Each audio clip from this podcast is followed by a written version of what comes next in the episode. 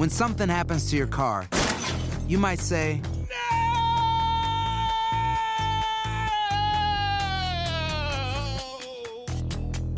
My car. but what you really need to say is something that can actually help. Like a good neighbor, State Farm is there. And just like that, State Farm is there to help you file your claim right on the State Farm mobile app. So just remember, like a good neighbor, State Farm is there. State Farm, Bloomington, Illinois.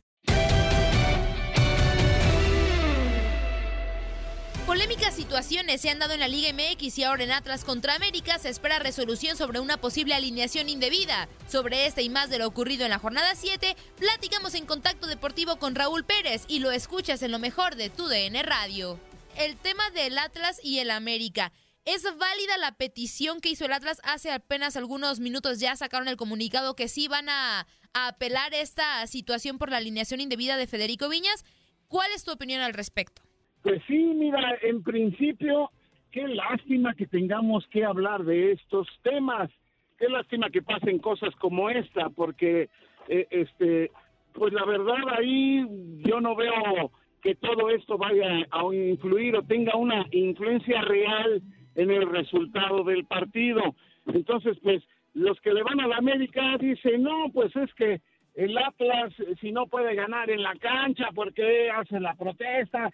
Y los del América dicen, bueno, pues no jugó, no participó, pero hay un reglamento, hay un reglamento que se puede interpretar de varias maneras. En una parte del reglamento dice que los que están eh, titulares o suplentes y que están ahí podrían considerarse como participantes. Entonces, yo no sé qué vayan a decidir en la Liga MX, pero para mí, para mí que eh, es una lástima que el América haya cometido esta este error, porque es un error grave. Este, si no va a jugar, ¿para qué lo metes a la banca? ¿Para qué lo haces que se vista y que se ponga en la banca? Aunque ya sabemos que ahora la banca es la tribuna, pero e- ese es el primer error. Y, y el segundo error, pues, eh, eh, de la cuarteta arbitral, que si bien en el reglamento no dice que están obligados a revisar, porque pues, no son pilmamas tampoco, este, pero de cualquier manera, pues tienes que estar atento a los detalles y que no se te pase algo así. Así que son errores que se van haciendo más grandes eh, eh, y, y que no nos permiten hablar de fútbol, caramba. El mejor partido de la jornada fue el de Cruz Azul Toluca y quizá del torneo estuvo muy bueno el juego. Hubo ahí un problema también con el árbitro Oscar Macías, que fue el mejor defensa de los Diablos Rojos del Toluca, y, no se opacó completamente, ya se opacó lo del jueves, lo que pasó con el equipo de, de San Luis y de Santos y todo esto. O sea, hablamos de todo menos de fútbol y para mí eso eso es una verdadera lástima, Andrea Luis. Tienes toda la razón. Fíjate que no solamente en México, es increíble cómo este tema se roba el show incluso a nivel internacional. Se está hablando de la Liga MX. Hoy yo veía incluso en programas de, de España hablándose de la Liga MX, pero de este asunto, más allá del tema deportivo, se está hablando de este asunto de las reclamaciones. Sí, hombre. Sí, sí, sí. Son, eh, digo, es entendible, ¿no? Lo del Atlas. Pues el Atlas serían tres puntos de oro. Está eh, este, a punto de tener que pagar una millonada por quedar en el último, en los últimos lugares de la clasificación en cuanto a, en cuanto a, a, lo del el porcentaje se refiere. Y bueno, pues tres puntos valiosísimos que, que quieren ganar a toda costa. Se entiende porque si bien todos preferimos ganar los puntos de manera deportiva, pues cuando hay tanto dinero de por medio, este, pues se, quiere aprovechar cualquier cosa. Y, y, y de parte de la América, pues si bien eh, no le afectaría tanto porque está en los primeros lugares de la tabla y seguramente la América va a clasificar, este, pero son tres puntos y nadie quiere dar ventajas de nada. Entonces, pues se habla, se habla muchísimo eh, de una situación que a mí me parece a todas luces un par de errores o varios errores cometidos que se hicieron demasiado grandes y que ahora la liga tiene que interpretar, tiene que seguir lo que dice la regla, lo que dice el reglamento, pero también es de interpretación y aquí la cuestión es que para mí, pues Viñas no interviene, no participa del partido. Si fuera así, Ibarwen no podía haber sido trasladado al equipo del, del Santos porque salió a la banca en un partido del América en la fecha número uno. Entonces, ¿los de banca participan o no participan? Eh, eh, eh, esa, es la, esa es la gran pregunta y es lo que tendrá que determinar la liga para tomar una decisión en este caso, Luis. Y, y Raúl, bueno, ya, ya veremos cuál será la, la resolución. Para mí creo que ambos equipos tienen cierta razón. Es un tema complicado, pero hace algunos minutos mencionabas el partido que para mí era el más esperado y que no deja nada de ver, que es el Cruz Azul contra Toluca. Cruz Azul se lleva el triunfo de este encuentro. ¿Es Cruz Azul ya una realidad? Me, refiero al tema que ya tiene cinco victorias consecutivas, ya se empieza a ver quizá un poco la mano de, Juan Reynoso. ¿Ya, ¿Ya, es momento de, poner a Cruz Azul como un equipo favorito o ya nos reservamos esa palabra hasta la liguilla? con Cruz Azul hay que reservarse muchísimo con Cruz Azul, porque Cruz Azul ya lo era, desde que estaba Robert Dante Siboldi, la campaña que hicieron antes de ese fatídico partido ante los Pumas de la universidad era extraordinaria y era simplemente para catalogarlo como uno de los favoritos al título. Para mí era mi favorito al título por cómo juega, por cómo venía jugando desde el torneo pasado, pero tuvo tuvo ese juego terrible y con esos fantasmas que le aparecen a Cruz Azul en los momentos importantes y fue lo que echó todo por la borda en cuanto a la idea de tener el título. Y, eso le, afectó muchísimo en el inicio del torneo, por supuesto, porque Cruz Azul arranca con un par de derrotas y, y con todos los problemas fuera de la cancha, más el fantasma que se les apareció ante Pumas en la liguilla pasada, Cruz Azul era, era un manojo de nervios, era, era, un costal de desconfianza para jugar y lo vimos en esos dos primeros partidos que perdió. Pero en cuanto ganó su primer juego, empezaron otra vez a jugar. Se acordaron los futbolistas que juegan muy bien. Cruz Azul tiene un despliegue a la ofensiva que tienen pocos equipos. Cuando tocan el balón de primera intención, a toda velocidad, con la técnica individual el talento que tienen. Orbelín Pineda, el mismo Santi Jiménez cuando juega de poste, el mismo Cabecita, cuando juega Elías Hernández, las incorporaciones de Rivero. Es decir, Cruz Azul es un equipo que si no fuera el Cruz Azul sería favorito al título para mí otra vez, sin duda. Y, Juan Reynoso, muy inteligente, pues no le cambia tanto.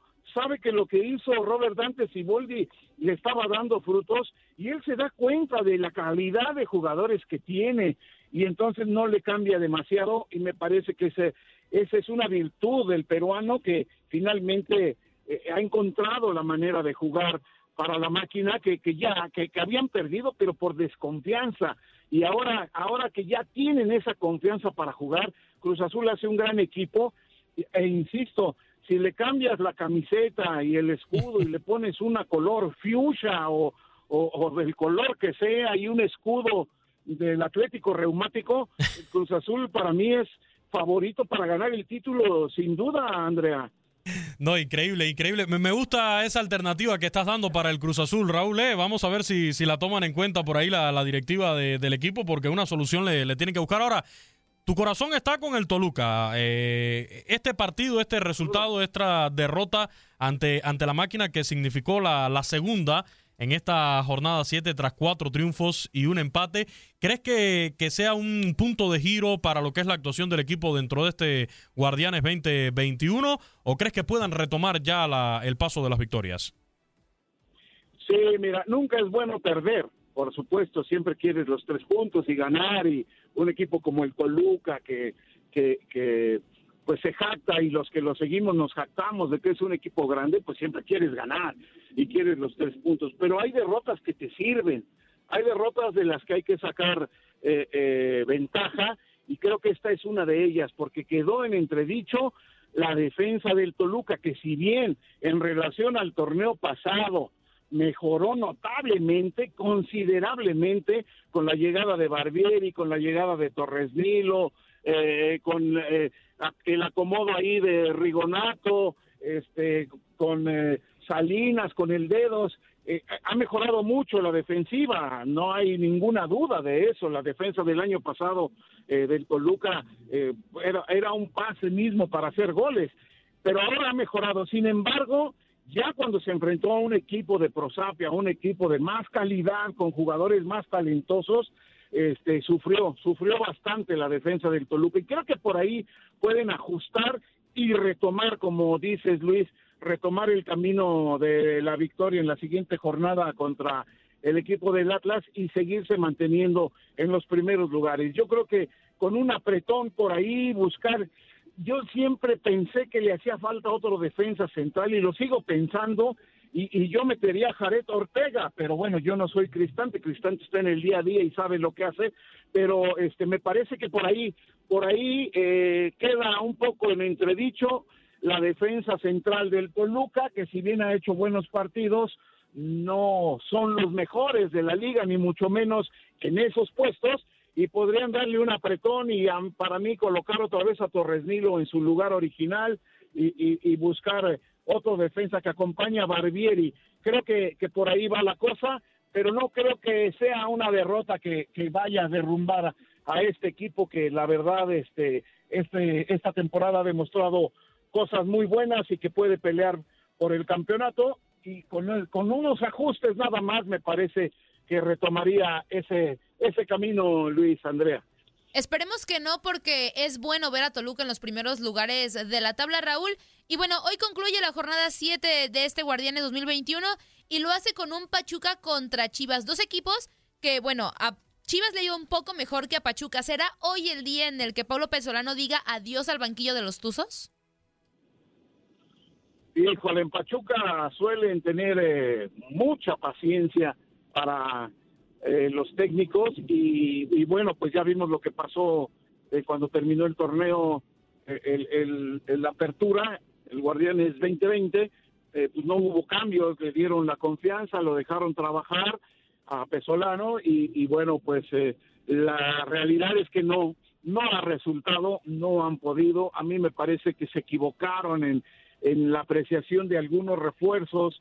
Eh, no quiero ser tan, tan cruel, pero hay jugadores como Pipe Pardo que salió del Toluca y que todo el mundo decía, ay, ¿por qué se va del Toluca? Pues, ¿Por qué se va? Porque es un jugador que, que, que hace mucha faramaya, pero no termina una sola jugada desde que estaba en el Toluca. No metía un buen centro, no metía un buen pase, hacía mucho, corría, eh, quería gambetear, peleaba, pero no terminaba una sola jugada, o rara vez terminaba una jugada, y eso le ha pasado con el equipo de Pachuca. El mismo caso está Romario, Romario es más o menos parecido al Pipe Pardo, mucha faramaya, mucha velocidad, mucha potencia, pues sí, pero no terminan una jugada y se queda esperando Quiroga centros. ¿Para qué llegaste a Quiroga? Pues hay que meterle balones a Quiroga, si no, no remata. Y ahora que tuvo uno en el juego pasado lo falló de manera lamentable, pues sí, se pierde confianza. Esto es lo que está pasando. Entonces,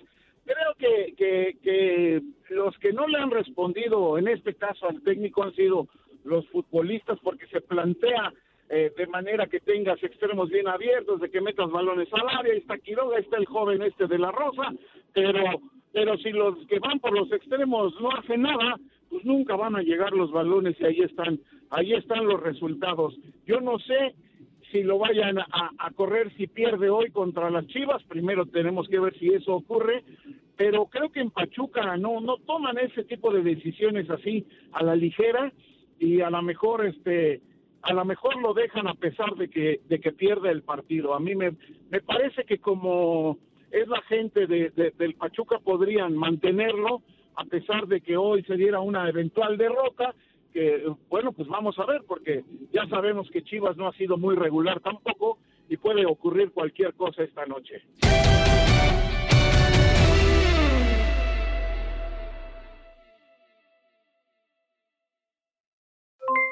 Aloha mamá, ¿dónde andas? Seguro de compras. Tengo mucho que contarte. Hawái es increíble. He estado de un lado a otro con mi unidad. Todos son súper talentosos. Ya reparamos otro helicóptero Blackhawk y oficialmente formamos nuestro equipo de fútbol. Para la próxima te cuento cómo voy con el surf y me cuentas qué te pareció el podcast que te compartí, ¿ok? Te quiero mucho. Be All You Can Be, visitando goarmy.com diagonal español.